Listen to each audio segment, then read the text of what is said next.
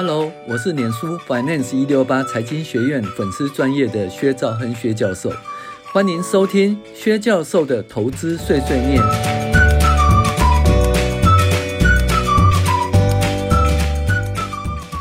各位网友，大家好，我是薛兆亨薛教授。我们现在跟大家来讨论二零二二年第二十九周美股回顾与重要经济指标分析。那本周美股连续在底部盘整后，又回升了百分之二。重要的是回到季线以上。那如果季线能够从下弯再往上的话，那这股股市呢，那个。K 线又通过季线往上的话，那基本上在格兰碧巴纳法则的话，就出现了买进讯号。但是目前季线呢，仍然还没有拐弯，还没有就是呃往下的走势还没有拐弯的趋势。所以大家注意一下季线有没有拐弯的趋势啊，是一个不错的考虑操作的一个指标。但是呢，经济指标显示未来前景不佳啊，哈。那 PMI 指标啦，领先指标啦，还有那个初领失业救济人数，均显示美国的经济啊前景不佳。然而股股价指数并未大幅下跌，而有反弹的迹象。哦，财报季显示呢，金融业的财报大多还好。那 IBM 及 ATMT 的那个财报获利不错，但是对于自由现金流量有产生预警。哈，那社群网络呢，Snap 因为疫情后上网人数较不积极而获利下修。那航太业及旅游业则前景上佳，汽车晶片仍然紧俏。那由于十年期公债殖利率暂时回到百分之三以下呢，本利比下修的忧郁稍解。呃，直到月底年准会宣布哈升息的数据前，美国的盈利是否成长亦或大幅衰退，已经成为股市涨跌的主流。然后我们再来未来要关心的，就是在二十六号、二十七号年准会的升息是两码、三码、四码呢？目前是三码的几率比较大哦。还有呢，再来就是。年底，呃，月底的时候就会有那个 PCE 啦，消费者，呃，个人消费支出啦，呃，个人所得啦，然后个人消费支出指数啊，这个东西，还有，呃，下个月月初的那个 ISM 的 PMI 指数哈，以及那个就业报告是未来重要的一个经济资讯。好，好。那每周六的美股及重要经济指标一周回顾的文字档会公布在我们的第一批订阅专户中。喜欢阅读文字档的朋友，欢迎订阅我们的 Dream Player 的专栏。那乐活五线谱官网自二零一六年四月以来，已经持续免费公益运作超过六年以上。那如果乐活五线谱官网帮到你的忙，或者你喜欢我们的 Podcast 的节目，你可以选择一次性的赞助哈，订阅一个月的专栏文章，每个月只要两百九十九元，或者持续性的赞助呢，持续订阅专栏整文章，让官网能够持续运作，帮助更多网友。好，现在重要的数据追踪来喽。股价指数 S&P 五百指数七月二十二号收三九六一点六三，比上周的三八六三点一六涨幅二点五五。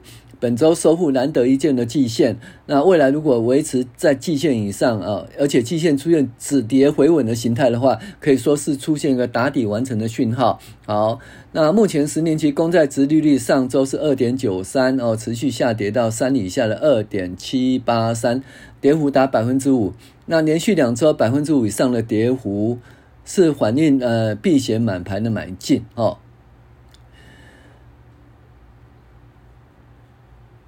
还是说预期长期通膨趋缓，还是说反映未来景气不佳，使公债价格上涨，哈，殖利率下跌。那但是我们认为呢，如果年准会持续升息，公债殖利率啊仍然呃预期会上升，呃债券空头走势仍然未停止。你想想看，如果联邦基金利率涨到三点七五或更高，那十年期公债殖利率会低于百分之三吗？哦，所以目前的那个债券空头其实呃。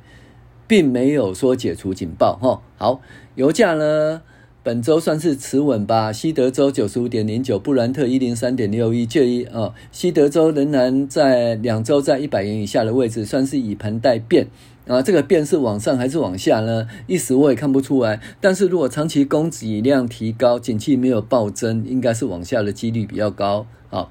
小麦价格由于上周的诶一百八呃七百八十点五跌到七百五十五点三，那乌克兰小麦因为黑海协定而且有机会运出啊，续跌百分之三点二。玉米则六百零五跌到六百五五百六十二点二五啊，大跌百分之七啊。那玉米价格下跌有利于饲料价格下跌哈，牛猪鸡等饲料成本下跌。呃，要去研究台湾生产饲料的厂商成本如何。照理说，饲料价格要大跌了，从八百一十五跌到五百六十二点二五，跌了百分之三十，饲料还不下跌吗？那黄金由七一七零九点六涨回到一七二六点三，涨幅零点九七。美元指数由一零七点九八跌回到一零六点五四，跌幅达一点三三。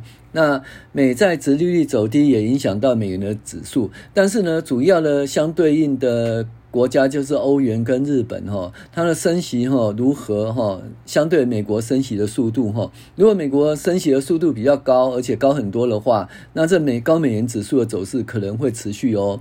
那本周 CRB 指数由上周的二七七点六四回升到二八一点一六，涨幅达一点二七。那虽然有回升，但是 CRB 从今年高点的三三。接近三三零的三六九点五九跌破三百点关卡哈，那迄今二八一点一六能跌的十四点六九。好，再来就财经讯息哦，有关升息方面，那由于密西根大学长期通膨预期哈降到一年来最低，华尔街认为哈升息四码理由减少，应该是三息。那欧洲升息两码哈，终结八年的负利率哈，那所以预期我们还预期联准会升息三码哈。那会的 watch 估计九月份会升息两码，几率大增，三码的几率降到百分之三十三。所以呢，大家认为说七月份呢可能是三码，然后九月份可能是两码。哈，好，再来呢，俄乌战争，天然气与谷物。那由于俄乌战争呢，那北溪一号哦，现在如期重新启用，一定程度。一定程度上，哈，缓解欧洲冬季来临前，哈，这个储存燃料的惊慌紧紧张局面。但是我一直觉得说，欧洲其实还是要多一点库存吧，因为到时候冬天到底会怎样也不知道，哈。库存比较多比较安全呢，啊，尤其是天然气的价格目前有下跌的话，多存一点也 OK 啦，哈。那俄乌战争引发全国粮食和能源危机，俄乌两国周五签订，哈，呃，重启黑海港口。哦，出口谷物这黑海协定哈，舒缓全球粮食危机哦。好，那有关财报这方面呢，FactSet 表示有百分之九的标普成分股企业公布最新财报，其中有三分之二企业获利超出预期，所以看起来美国的景气没有如预期的严重哦。好，市场未接里资金配置，大家都很关心哦。目前市场是呃高还是低哦？底部来了吗？还是会继续大幅下跌哈？好，那我现在资金到底要配置多少？好，首先呢，美银最近的调查说，百分之五十八的受访基金的经理哦，对股票配置呢创二零零八年危机以来最低哦，现金部位飙到最高。那美银牛熊指标维持在零，显示投资人对后市极度看跌，可能意思是，那这也是可能短期反弹的讯号。那大家知道，现金是王，一直叫现金是王，一直叫现金是王，那表示什么呢？表示说，哎，就是可能跌了蛮多了，好，大家就不敢持有股票。Invesco 呢，全球市场策略师指出呢，考虑企业获利预期可能向下调整哦，股市可能出现更多下行的趋势，但是我们相信呢，距离底部哦远比顶部更近，意思就是说。会会会不会再跌？你能够捞到底吗？那不知道。但是我们知道，距离目前距离底部会比较近，距离那个峰顶哈比较远哈。那意思说，相对的风险比较低的意思了哈。好，投行 Bernstein 呢认为说，市场可能已经卖超，股票收益的长期前景自今年年初以来已经显著改善。但是这市场触底啊大不同。如果每个人想要抄底的话，意味距离真正底部还有一段很长的路要走。OK，那基本上如果说那个股价在高点的话，那长期的那个前景的股票收益就会下下跌。那股票如果相对低点的话，那长期远景的股票收益就会上涨。那目前呢，已经有显著改善了哦。那，所以呢，基本上就是相对安全的位置了哈。但是到底会不会再持续破底了，那也没人知道哈。但是我们知道说，诶，目前的位置距离底部比较近，那距离那个峰顶哈比较远哈，这是相对安全的位置。好，我们讲晶片法案，那。美国参议美国参议院周二通过缩减版的晶片法案呢，程序表决。那第一关过了，那可能第二关也会过喽。那这对台积电还有所有的晶圆厂哈，呃，基本上都是一个很大的一个哦，应该是利多了哈。好，啊，再来是大家很久都没注意的中股下市，两百家中概股下市风险仍然未解除哈，那就等待中概股的实际财务状况，中国当局要不要做出让步哈？好，在美元回落，那。美元回落呢，基本上会提振股市哦。那觉得好奇怪，美元回落怎么会提振股市呢？基本上美元如果走强，不是钱会走到美国吗？你这钱走到美国，不见得走到股市哦，可能走到债市哈。OK，那美元回落的话，基本上就是因为美国有很多公司哈，百分之三十以上的获利来自于全球了。那如果美国很很美元很高的话，基本上基本上会就是诶兑换损失了，兑换损失会吃掉它的盈余哈。所以美国美元回落的话，它兑换损失会减少，兑换损失减少，获利会增加，所以提振股市会比较有利。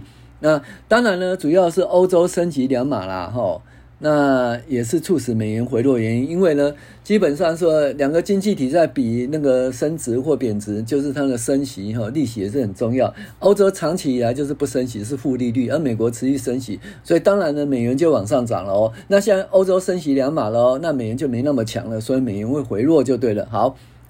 那景气前景呢？到底是软着陆还是硬着陆呢？分析师指出，Netflix 财报哈可以解读消费者的表现可能预期好一点。好，华尔街分析师说，企业对当前环境表现出一定的韧性，这让市场感到安心。哦，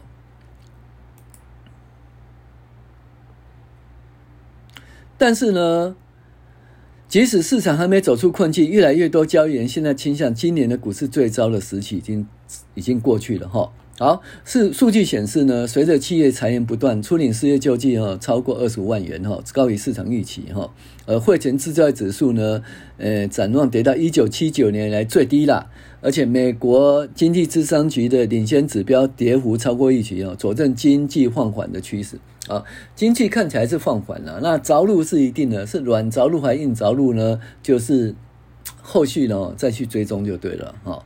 那目前的话，好像通膨的声音就诶、比较小了，连续两周通膨的声音比较小。好，我们讲个股财报。那金融业呢，高盛早盘飙到百分之六，那它的是固定收益交易收入提高哦，那财报优于预期哦，那所以呢，基本上呢，高盛的财报是还不错。那美国银行呢，上涨零点一六。那季报忧喜参忧喜参报了啊，利率提升带来好处啊，但是因为这些呃营业费用支出增加了哦，所以营收营收超于预期，但是获利略低于预期，其实这还是不错了哈。好，航太业根本就是很好哦，波音哦，就上个礼拜呢，那空中巴士哈，欧洲空中巴士不错以后，那波音的状况也都不错哦。那达美航空订购一百架啊，七三七 MAX。然后呢，日本全日空也订也订购二十架，呃，七三七 MAX，还有七七七八的货机哈。那你看波音不错的话，那基本上旅游业也不错哈。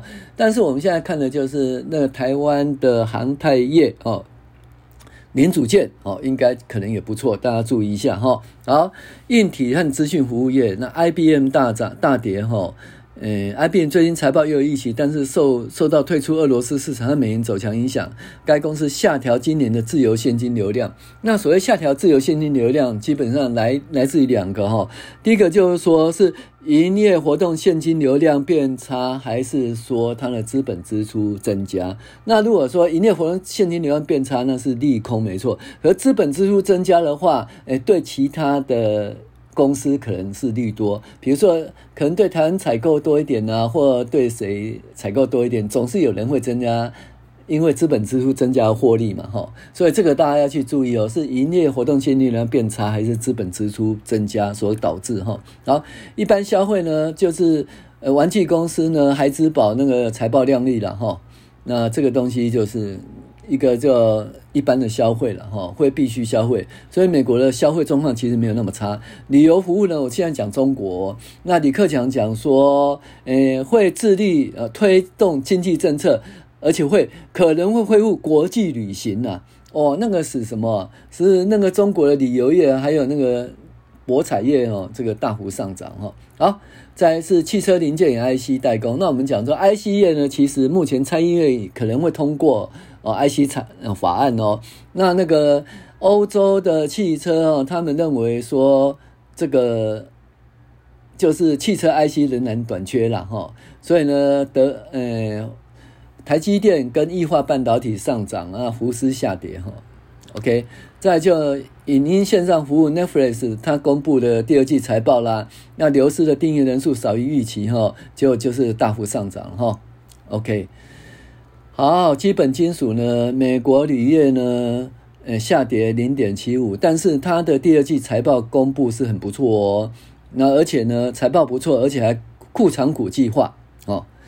那上半年都不错，那下半年他觉得就维持原先的预估了哈，但是氧化铝产量就下调六十万吨哈。OK，社群服务的话就是 Snap Snap 它基本上就是雪崩啊，就是它的营收有增加了哈，但是那个还是每股亏损，那广大广告收入其实还是不好了哈。那这样子的话，其实对什么呢？对 Twitter 啦哈。那对脸书其实都不好了哈，然后电信业的话，那 A T N 的 T 呢，每股下滑二点七五啦，那财报是还不错哈，优于预期哦，那主要是移动通信光纤用户增加，不过下修自由现金流量哈。至一百四十亿元，减幅十二点五。那就讲下修自由现金流量到底是好还是不好？基本上就是说，嗯，到底是营业活动现金流量如果下修不好，那自由那个资本支出增加其实是好的哦。为什么呢？你看哦，五 G 是不是持续要增加它的一个这个基础建设支出啊？那五 G 如果持续增加基础建设支出的话，那就很多公司很多零组件啊。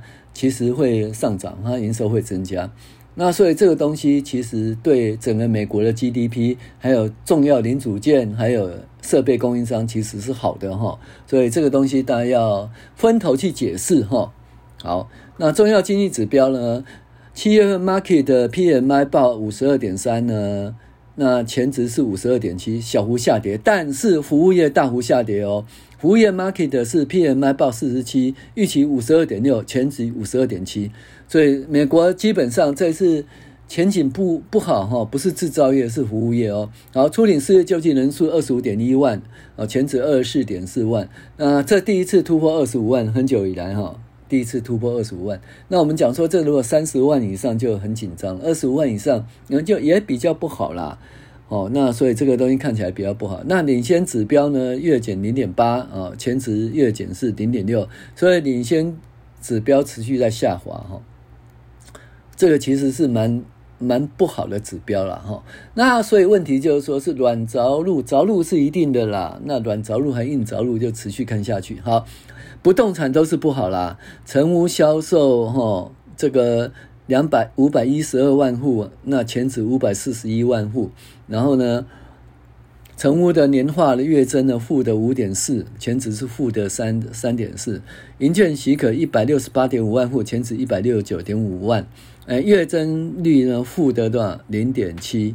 零点六，前值是负的七，新屋开工数一百五十五点九户哈，然后前值一百九十一点一，一百五十九点一呢，月增负的二，然后前值负的十一点九，那 NAHB 的房地产销售指数呢是五十五啊，前值六十七，所以这个房地产的供应量下跌也。它的那个价格也下跌哈，所以跟美国房地产有关的公司呢，其实就大家注意哦，这个未来的状况也不是很好哦。